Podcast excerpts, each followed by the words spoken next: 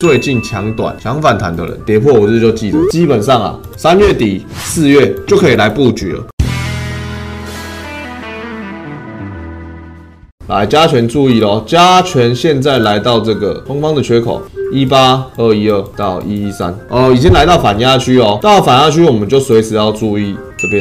哦，随时要注意做一个反转。接下来盘，个人是偏向这样盘整，会做一个小山丘盘，它可能会稍微突出一下，然后再下。所以接下来这边等于是下礼拜，下礼拜开始又是月结算。好，下礼拜要月结算，所以下礼拜的振幅会是上下证。下礼拜走盘整，然后下礼拜结算完，正式开仓三月，也就是搭到升息那个行情，我们就会知道说它三月要怎么走。所以这里下礼拜会走一个盘整震荡。那盘整震荡的话，基本上去买一些标的做。短冲是没有什么影响。那我那时候也讲过，贵买它跌太多了，所以贵买的反弹会直接反弹到季线。所以目前你可以看到加权的部分已经到了反压区，可是贵买还没到，所以基本上盘还是要先走一段，等到贵买这里交代完，贵买回到季线交代完之后，盘整。在下，而且这几天整体来说量都有变多，全部都是我们的光谷、我们的外资投信去买，全部都是属于机构去做的，都是去抢一些跌升反弹。哦，所以大部分这里这里就跟跟这一段很像啊。目前来说走势在复制这一段一样嘛，跌升，然后到季线震荡，震荡跌破，震荡跌破，然后再下来啊。所以目前来说我们要注意的是就是这样复制一样的走势。啊，下来前低，我们就可以确认说，它如果这次再下来，啊，我们一样会去看它的筹码结构。如果结构还不错，那基本上我们就可以确立啊，我们多头可以再继续做。但是到这里，如果结构不好，就还是会下去，等于是说我们的光谷会进行第二次的进场。哦，第二次到第三次的进场，那一样等它跌完就差不多。好，那目前来说是还看不太出来，整体来说还是是偏空啦。最近强短强反弹的人，跌破五日就记得走。那我们来看到说，现在已经到了反压区了嘛？来，这里要注意哦。首先你要看到的是外资的部分已经在做动作了，它选择权已经变少了，而且甚至是有布一些空单进去。然后自营也是，他们两个都加了空单进去哦。哦，你看之前这样拉上来，连拉三天啊，怎样？选择权买爆吧，买了三天嘛。整体来说，投信也是嘛，它都是多单嘛，在今天出现第一天的转向。然后你可以看到说，它期货买超多，自营反而买很少。所以就自营的态度来说，我开始反弹，然后偏保守了。那外资是这里套利套的很多，这个会套利到下礼拜二，所以下礼拜二的盘一定是震荡盘，一定是这样。偏空的震荡盘哦，所以下礼拜等于是相对你最近有减标的，你又会更不舒服哦，所以下礼拜的就稍微注意一下，你这礼拜有持有有赚钱的标的，最近刚买的，跌破日线一定要走。然后你可以看到说，这里。我们都看到数据来看盘的状况，融资跟融券有增加，然后关股有买哦，所以你可以看到说，不管是关股、关股获利了结，然后融资融券增加，外资开始慢慢布局空单，所以整体来说这一波反弹，我就在这附近震荡。哦，所以以趋势来说，这一波反弹在上涨真的没有多少，所以不要真的是不要去追，明后天应该是会涨，这礼拜还是会走一个上涨的状况。缓涨，但是下礼拜开始结算就会变正震荡盘整哦，震荡或盘整上下洗刷。那我们看二月避险的部分哦，你可以看到说这边啊，这边全部都是包括过年啊，然后强反弹的多单，所以基本上不会跌太多，但是上涨也有困难哦，所以下跌有困难，上涨有困难，那就是在上下盘整，所以下礼拜会走一个上下盘整的盘。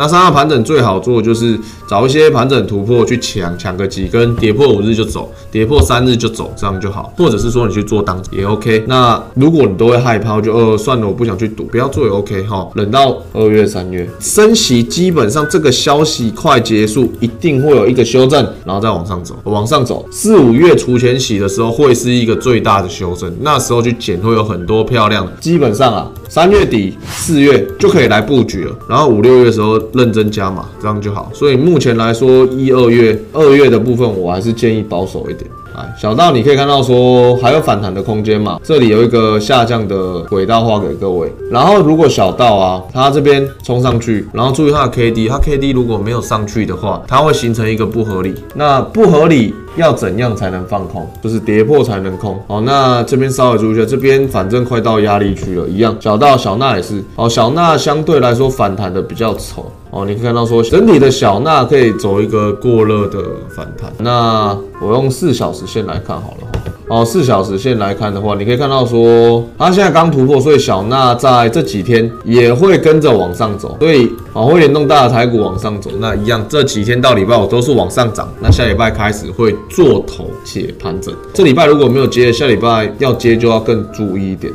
好，那我们来看一下英镑。哦，英镑有点凶哦。一样，今天我教过你们了哈。来，我们看到一个商品的时候，我们第一个步骤要干嘛？第一个步骤先把它的合理价格的走势给画出来嘛。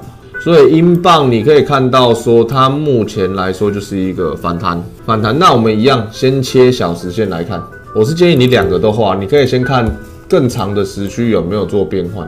哦，你可以看到英镑怎样？英镑在过热之后做个反弹，那英镑等于是说。绝对不能过这个高点，它过这个高点怎样？它就变成一个多头的形状，多头的形状，也就是说还要再反弹。那目前来话是多空纠结嘛，等于是卡在这里，不上也不下，再走一个收敛。那你就要切换到小一点的时区去看，就切换到四小时。哦，四小时你可以看到说，其实还是在往上走的走势。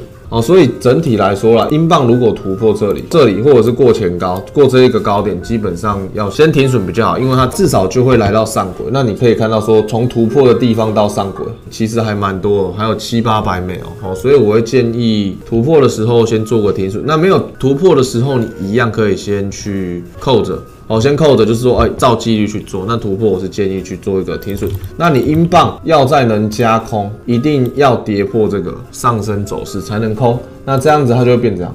你会有一个下降的通道会出来啊，要跌破再去空，没有跌破之前先哦，不要乱做啊，已经有进场多段一样，守好停损就好，过前高就停损，过了就停损，就这样。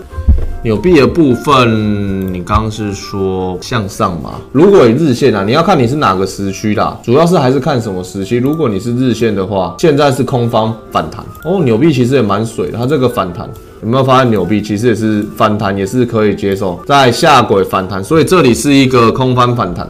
那你今天做多单的话，哦，做到这里就差不多了，做到这个点就差不多。你做多单的话，大概到这个零零点六七三到零点六七六，你大概就多到这里就好，因为你这边会遇到一个很强的压力。哦，那目前来说是一个多方反弹，会继续上哦，会继续上。那欧元，我们来看欧元。那欧元，我那天有跟各位讲嘛，哈，一样。停损守高点，收过去就停损。那你不想停损这么多的，一样四小时线。四小时线如果突破，你就可以先减码停损啊。最差最差就是停损我们的日线高点，欧元的部分就上高点就停损，因为它如果过高点，它会直接到我们的蓝线的部分。那你不停损的话，会亏损很多。所以我会建议一样，该停损的时候，我们要先止血，止血再做回来就好。升息三月升完息之后，还有六次要升息，时间够多，可以慢慢做。但是你不要在场上被嘎单，没有停损，然后等到我们要加码要干嘛的时候，你完全没办法做。所以该停损要停损。